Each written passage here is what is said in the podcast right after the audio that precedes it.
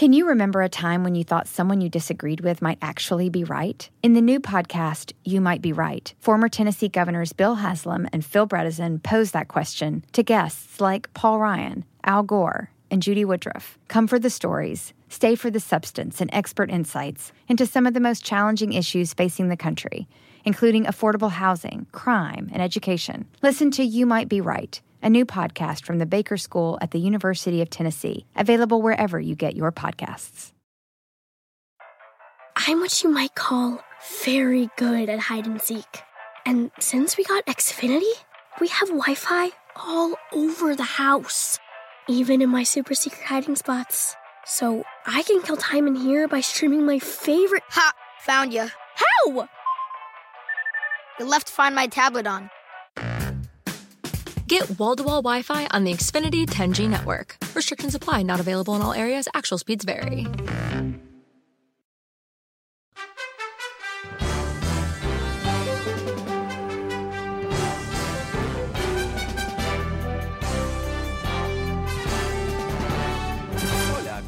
Soy Fernando Espuelas desde Washington. Muy buenas tardes y gracias por estar conmigo. Te venía contando sobre el viaje del presidente Biden a Europa, el primer viaje fuera de Estados Unidos de esta presidencia, un viaje que tiene un perfil altísimo. Ah, se va a reunir con aliados, ah, los aliados más fuertes de Estados Unidos, y después va a terminar su viaje con una reunión con el no aliado de Estados Unidos, Vladimir Putin. ¿Cómo lo ves tú? El número es 844-410-1020. También aprovecho para recordarte que este programa está disponible a través de podcast totalmente gratis. Puedes recibir este programa en tu teléfono celular, en tu computadora, cuando tú quieras, gratis. Puedes suscribirte gratuitamente una vez más a través de fernandoespuelas.com, Spotify y Apple Podcast. Pero ahora volvemos a las líneas con Felipe. Hola Felipe, ¿cómo estás? Sí, mira, oh, yo quería ver si puedes tocar un tema, si se vale, eh, hacer un request. No ahorita, obviamente, pero cuando tengas tiempo, a lo mejor puedes indagar. El, hay muchos temas de los que me gustaría que hablaras, pero hay uno bien particular que es el de que sí es cierto que por 30 años no se aumentó el sueldo mínimo. Esto vale por México, no sé si pues, estaba, estabas tocando un tema de México hace poco, ¿no? No sé, que por Ujú. 30 años estuvo el sueldo mínimo no no lo subieron en México. El otro tema es este qué de cierto hay que los medios informativos obviamente no todos están vendidos a los más adinerados y esto lo ha dicho varias repetidas veces en las mañaneras Obrador y si lo está exponiendo ahí es porque pienso que es cierto, ¿no? Y la última ¿Aló? Se cayó la llamada. Ah, ok. Eh, se, cortó. Ok. eh, bueno, eh, no sé, no- honestamente no tengo información sobre el sueldo mínimo am, de México. Yo estaba hablando del sueldo mínimo de Estados Unidos ah, hace un par de días, quizás eso es lo que escuchaste por parte. am, y el sueldo mínimo de Estados Unidos no ha subido en, en- no sé exactamente los años, pero creo que es más de 10 años, sino 15 años. Mientras tanto, uh, el, el poder de compra de la clase media ha caído, eh, o perdón, ha subido lentamente, eh, casi por debajo del nivel de la inflación a través de muchos años. Entonces eso es, es fundamental, ¿no? Que tengamos a la posibilidad que cada persona en Estados Unidos que trabaje 40 horas viva bien. Esto eh, quiero in- insistir en esto porque creo que hem- hem- hemos tenido una- un lavado de coco tremendo en este país, ¿no? Que hay, que hay que cuidar las empresas y los más ricos son los más vulnerables, ¿no? No, en realidad los más vulnerables son los trabajadores. Siempre han sido, es parte de la, la vida del capitalismo, ¿no? El que tiene capital no es vulnerable, el que no tiene capital, el que vende su trabajo es el más vulnerable. Así que yo creo que eh, quizás estamos frente a un cambio eh, en donde eh, se está ah, volviendo a un escenario donde los trabajadores tienen poder. ah, y ese poder, no, no total poder, pero balance con el poder de las empresas creo que es positivo. Sobre tu, tu otro comentario, eh, eh, creo que me estabas citando a López Obrador, que se estaba quejando de los medios. Mira, eh, hay medios y hay medios, ¿no? Hay buenos medios, hay malos medios. Ah, que los medios tengan dueños con dinero no me sorprende porque no es eh, barato crear un periódico, una estación de televisión o lo que fuese. Pero cuando AMLO se queja de la prensa, eh, eso te debe sonar como una especie de alarma en tu cabeza, porque lo que estás escuchando ahí es lo típico que hace el populista. Líderes populistas que son criticados en, sistemas híbridos, donde ellos tienen mucho poder, pero todavía no han aplastado la, prensa, eh, son criticados, porque ese es el papel de la prensa, ¿no? criticar a los que tienen poder y, qué hacen los populistas? Bueno, eh, inventan cosas, ¿no? Eh, estos son medios de los que les estoy subiendo los impuestos, o son ah, de los malos, son del otro partido, son estos, son los otros. ¿Y, eso qué? ¿Escuchaste eso hace poco en Estados Unidos? Por supuesto.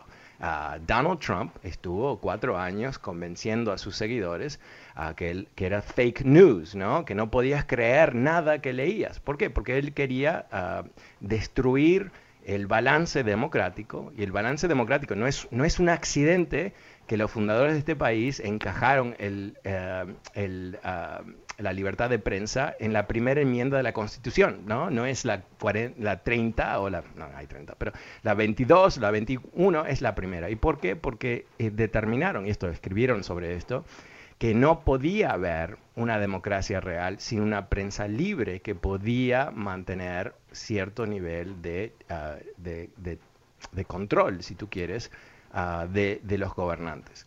Entonces, cuando tú escuchas un, un presidente populista como AMLO ah, criticando a la prensa, que, no hay que creerle a la prensa, en realidad no está eh, respondiendo a la crítica. ¿no? Un gobernante serio, ¿qué hace? Dice, bueno, eh, tu crítica no es válida y te explica por qué. Y después puedes tener otra conversación, ¿no? Así es, son las cosas. Pero veamos qué pasa cuando un autoritario eh, termina con más y más poder, ¿no? Que es lo que se temía para México antes de las elecciones de este fin de semana pasado, donde AMLO no pudo conseguir una supermayoría en la Cámara de Representantes de México, entonces no, no tiene la capacidad de cambiar la constitución. vamos a Turquía.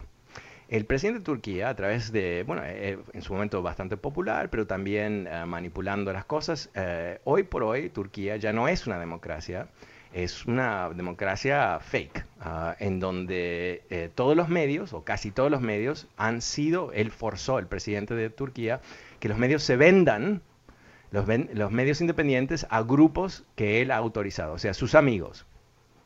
Ya no se le puede criticar a él. Eh, entonces, eh, eh, no se puede decir que hay una democracia ahí. Y cuando lo critican a él, él le hace la vida imposible al dueño de los medios, a tal punto que terminaron vendiendo los medios independientes. Lo mismo pasó, por supuesto, en Venezuela, donde Chávez empezó a, robar medios, cerrar medios, le quitó licencias a cualquier estación de radio que lo criticaba, televisión y todo el resto. Entonces, yo, yo lo tomaría así, desde ese punto de vista, porque no creo que eh, se le puede creer a ningún populista cuando critican a la prensa honestamente. Ah, pero muchas gracias por tu pregunta. El número es 844-410-20. Pasemos con Jorge. Hola Jorge, ¿cómo estás? Fernando, buenas tardes. Buenas tardes. Oye, Fernando, bueno, eh, eh, oh, voy a hablarte de la frontera, pero hablando de, AMLO, ojalá un día lo oigas en la mañana con la, lo oigas en la mañana con la mañanera de arrancarte los, los cabellos donde dice muchas cosas. Pero bueno. Oye, Fernando, eh, quiero hablar de, Biden. Muy a gusto con Biden, muy a todo dar.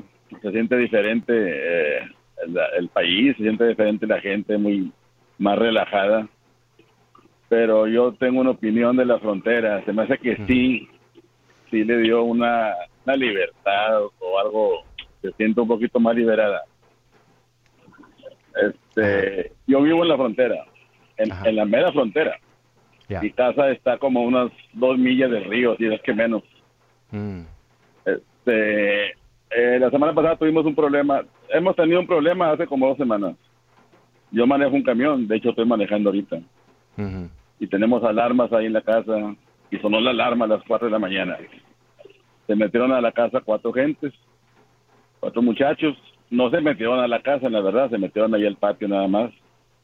Querían abrir la puerta y, mi mujer aprendió la luz. Se fueron, ¿no? No pasó nada, se fueron. Hablamos a la policía en ese momento. Este, y la policía dijo que no se puede hacer nada. Dijo, no, no se puede hacer nada.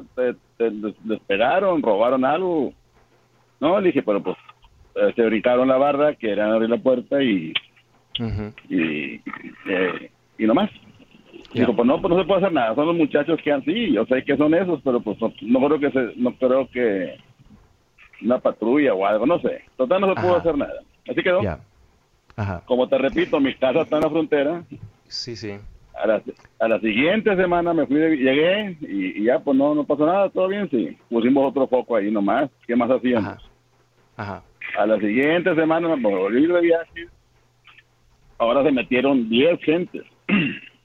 y ahora no se iban porque se estaban escondiendo de la de la de los de lo de la migra ¿verdad? no hicieron nada tampoco la verdad. Digo que nomás les prendió un foco y los apagó y todo y ahí nomás se acaso unas macetas ahí que rompieron y ya. se fueron. Ajá.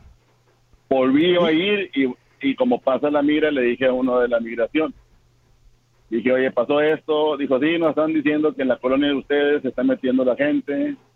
Que se están metiendo. Le digo, y este, como hay muchas casas nuevas. Yo, yo, creo que se confunden y se meten a las casas habitadas pensando que son las que están construyendo. Entiendo, entiendo, que eh, encontrarte con ah, gente alrededor de tu casa en, en, medio de la noche debe ser algo bastante desagradable y en particular si tú viajas y ah, está tu esposa sola, me imagino que eso no debe ser demasiado divertido para ti. Pero, eh, eh, ¿qué, piensas que, deben hacer? Déjame, decirte que acabó. Y le dije al, al, señor de la, de, la, patrulla, le digo, pues pasó esto, dijo, la verdad no hicieron nada, pero pues como dices tú, ¿verdad? Pues está solo, está tu mujer sola, están los muchachos solos. Dijo, mira, eh, todo está bien, lo que pasa es que ahorita, te voy a decir lo que ellos me dijeron en las palabras de ellos. Me dijo, ya que Biden abrió la frontera, nos, ha, nos hemos tenido más flujo de gente por todos lados. Hemos tenido más flujo de gente por todos lados. Te mal informaron mal informar. Eh, no, hay una, mira, eh, que, hay flujos de personas, sin duda, ah, pero no hay una frontera abierta. eso no es lo que se ha aprobado, no, sé, no es la política de Estados Unidos, no es el mensaje de Estados Unidos a Centroamérica. Ah, no es lo que está pasando. El, tema de la supuesta frontera abierta es, es ah, simplemente manipulación política, ¿no? Es el concepto de que Trump te, daba la muralla, pero Biden abrió para que vengan todos porque quieren, ah, sin, duda, tú has escuchado la mentira de que Biden quiere reemplazar a los votantes blancos con, con latinos que ni pueden votar, pero en fin, no, no, es una, no es una conspiración demasiado inteligente, excepto que está apuntada a personas, no digo tú, obviamente, ¿no? Pero a personas que quieren creer que eso es exactamente lo que está ocurriendo porque están, se, han basado en un, en una, en un, concepto ah, racial, lamentablemente. Eh, pero, pero déjame hacerte una pregunta. Eh, no hay no hay frontera abierta, pero hay flujos de personas. ¿Qué, ¿Qué, harías tú? O sea, tú vives ahí, tú, tú, vives con el problema, ¿no? No es teórico para ti, lo tienes en tu patio. Eh, ¿Qué harías tú? Yo le dije, bueno, me acabó, déjame, déjame decir lo que me acabó de decir. Me dijo, dijo lo que tú dijiste, tienes razón tú él dijo lo mismo, dijo, es que no, no se ha abierto la frontera, pero mucha gente piensa que así es y por eso se deja de venir la gente. Me dice él a mí, me dijo también lo que tú me estás preguntando, dijo, ¿qué, qué quieres hacer? Le dije, no sé, le dije, pon este, pon gente que pase por aquí o no sé, le dije, lo más, lo más cerquita es este, yo uh, decirles a la gente, o sea, ahorita en tu programa yo decirle a la gente que está escuchando que quiere hacer eso, el policía me dijo, es más fácil que se entreguen, es más es menos peligroso que se entreguen. Dije, pero imagínate que yo salga al patio y decirle a los días que están afuera de mi patio, eh, no, claro, pues no van a hacer caso. Claro, claro, no, no, o sea, no, yo, mira, eh, yo, yo tengo mucha simpatía por tu situación porque si yo tuviese gente apareciendo alrededor de mi casa me volvería completamente loco y me daría un alto sentido de inseguridad, ¿no? Porque aunque no han hecho nada, tú no sabes quién son y por supuesto cuando hay gente que está cruzando la frontera, no todos son buenos, ¿no? Hay gente mala, no sabes quién es quién. Así que obviamente no tengo una respuesta, eh, porque no, tengo una solución, mejor dicho, uh, sobre lo que tú dices.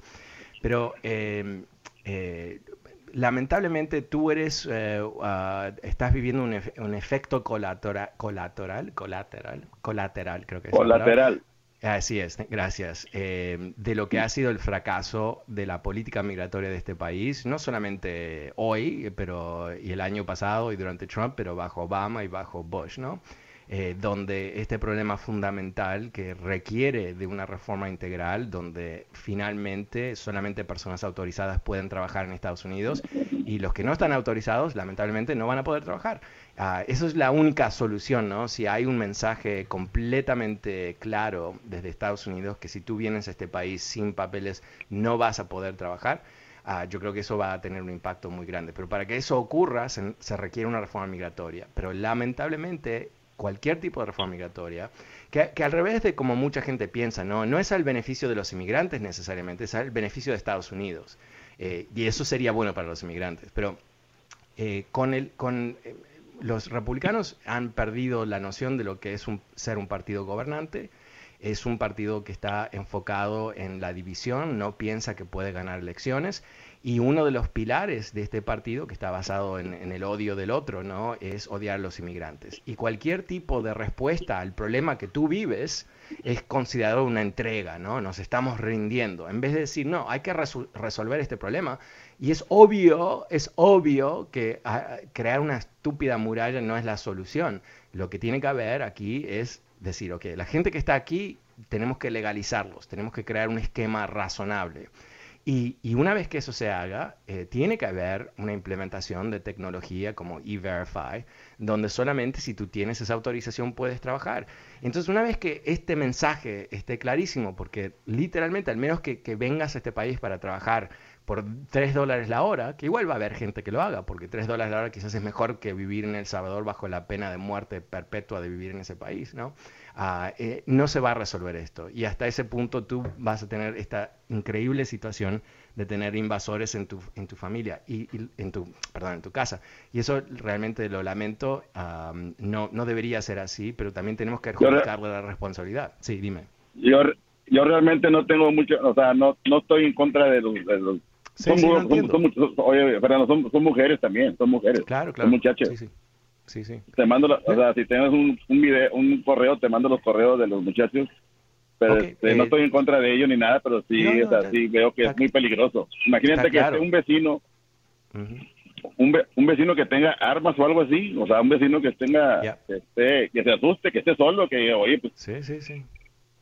o sea, No, sí, mira, sí lo veo yo muy muy peligroso para ellos. Más, Pero- pero- la verdad, más pero- para ellos que para nosotros, ¿eh?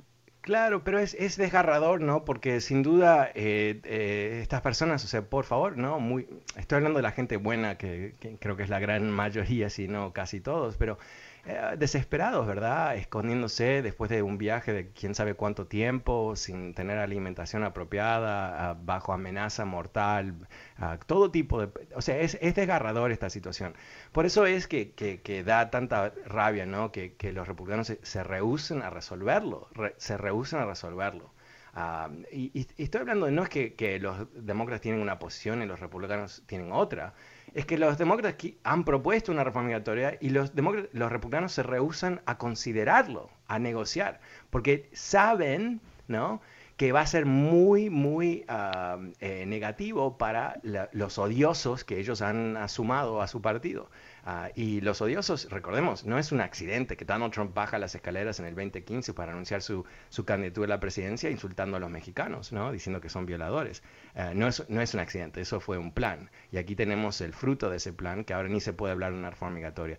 Te agradezco mucho, a Jorge. Eh, si quieres mandarme un email, lo puedes hacer a través de mi sitio web, fernandoespuelas.com. Gracias. El número es Claro. 844-410-1020. Pasemos con Arturo. Hola Arturo, ¿cómo te va? Ah. Ah, Macedonio, buenas tardes, ¿cómo te va? Ah, Hola Fernando, buenas tardes. Ah, Buenas tardes. ya mi comentario es al respecto de que, bueno, estamos ahora, en el- bueno, después de la llamada del señor, pues él no está navegando en aguas tranquilas porque pues vive ahí en la, en la frontera, ¿verdad? Pero vamos a decir que el país navega en aguas tranquilas ahora con la administración Biden, lo que se podría decir, relativamente a la administración anterior, que estábamos a la espera de ver qué iba a suceder, cuál era la declaración, a quién iban a despedir, y este y pues el país se encuentra en una relativa calma, pero pues después de la llamada anterior sabemos que hay personas que siguen pues sufriendo de una u otra manera, tanto tanto buenas cosas o, o malas situaciones. Biden no es, no, es un mago, no, no, no puede simplemente desear que todo mejore de un día para el otro. O sea, la decadencia de este país en los últimos cinco años es profunda. Y cuando digo decadencia, estoy hablando de un sinfín de cosas, ¿no? La decadencia alrededor de temas legales, eh, tener todos estos criminales en la Casa Blanca es, algo que ha degradado muchísimo a nuestro respeto de la ley, ¿no? Porque eh, si tú ves eh, toda esta, esta jungla de, corruptos en, alrededor de Trump y piensas, bueno, si ellos pueden robar, ¿por qué no yo? Sin duda eso ha ocurrido. Eh, problemas de falta de inversión en infraestructura, ¿no? cosas que, han ocurrido por cuatro años sin... ¿Cuántas veces anunció Donald Trump que iba a lanzar un programa de infraestructura y todo el resto? ¿no? Eh, mucha, mucha decadencia. Eso no se va a resolver de un día para el otro. Pero yo creo que el poder de la presidencia eh, es, es, es, concreto, ¿no? Puede hacer muchas cosas, pero también es altamente simbólico. Y yo creo que mucha gente puede ver a Biden ahora más allá de los detalles de lo que él propone, que son muy populares, eh, lo que él ha propuesto, sin accidente, ¿no? Eh, goza de 65, 70, 75% de apoyo. Eso empieza a crear un nuevo, mm, ah, un, nuevo contexto, yo creo, para pensar sobre lo que es posible en este país. Y eso es lo que creo que es el cambio más profundo a corto plazo. Eh, hay cierta esperanza que el gobierno federal va a funcionar. Y, yo creo que eso es, es, es, es importantísimo. Es, es, tan noxivo, ¿no? El, el, cantito de los republicanos constantemente, no criticando acciones puntuales del gobierno, sino diciendo que el gobierno es el problema. Desde Reagan lo están diciendo.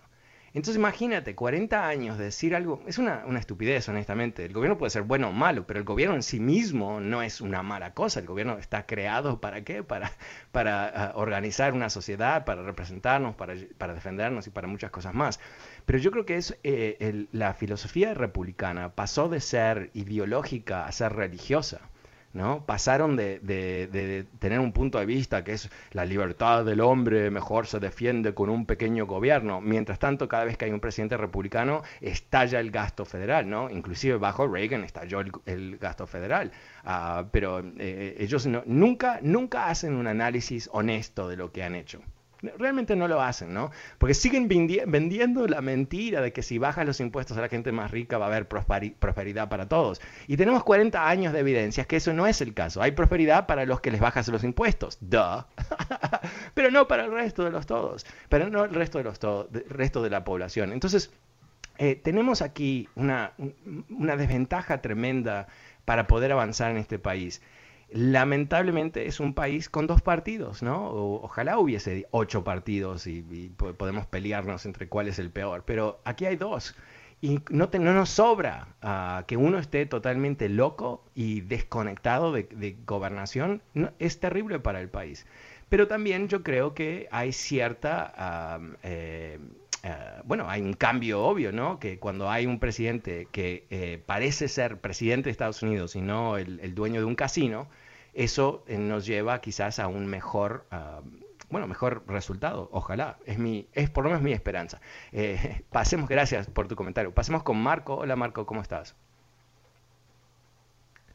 Ah, pasemos con Francisco entonces. Hola Francisco, ¿cómo estás? Hola, muy buenas tardes.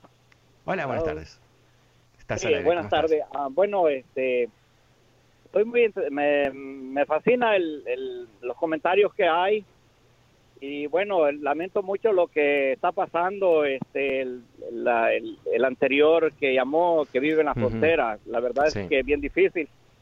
Y este, bueno, creo que bueno, no hablar de, Donald Trump yo creo que es perder el tiempo. Tendríamos que hablar mejor o más bien de todo lo que está haciendo este presidente electo. Porque este en primer lugar, en primer lugar creo que la política ah, tengo entendido de que Kamala Harris fue a, Guatemala y fue a decirle a, los de Guatemala que no se vinieran para acá.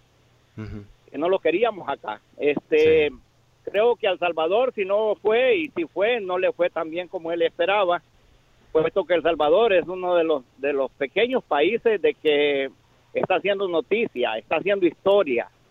Entonces, este, espero de que no vaya a haber una emigración de las, de las, de las naciones alrededor aunque ya la hay de Honduras y de, y de Nicaragua. Eh, pienso que la solución sería poder legalizar a El Salvador con un gobierno como el que tiene, eh, darle residencia a todos y, de esta manera ah, se evitaría el problema y dejar ir a China y poner ah, poner fábricas, poner este una estructura. nos quedamos nos quedamos sin tiempo, ah, así que eh, lamentablemente tengo que cortarte, pero eh, no, creo que no. Eh, creo que, que, tenemos que enfocarnos sobre la realidad política de Estados Unidos y la realidad política de Estados Unidos es que hay dos partidos y uno de los partidos, su líder, está loco y se llama Donald Trump. Pero muchas gracias, me quedé sin tiempo. Vuelvo mañana. Mañana es tema libre. Llámame y cuéntame qué estás pensando. Muy buenas tardes, gracias por acompañarme. Soy Fernando Espuelas en Washington. You might be right. It's simple, but something you almost never hear in politics today, with each side more concerned about scoring political points than solving problems. I'm Bill Haslam, a Republican. And I'm Phil Bredesen, a Democrat. We're former Tennessee governors, and we invite you to listen to our podcast, You Might Be Right. Join us and guests like Al Gore, Paul Ryan, Judy Woodruff, as we take on important issues facing our country. Listen and subscribe to You Might Be Right, a new podcast from the Baker School at the University of Tennessee. Everything is changing so fast. I mean, back in my day, we were lucky if we could get one video to load. But now with the Xfinity 10G network, you can power a house full of devices at once with ultra low lag. The future starts now. Restrictions apply, actual speeds vary and not guaranteed.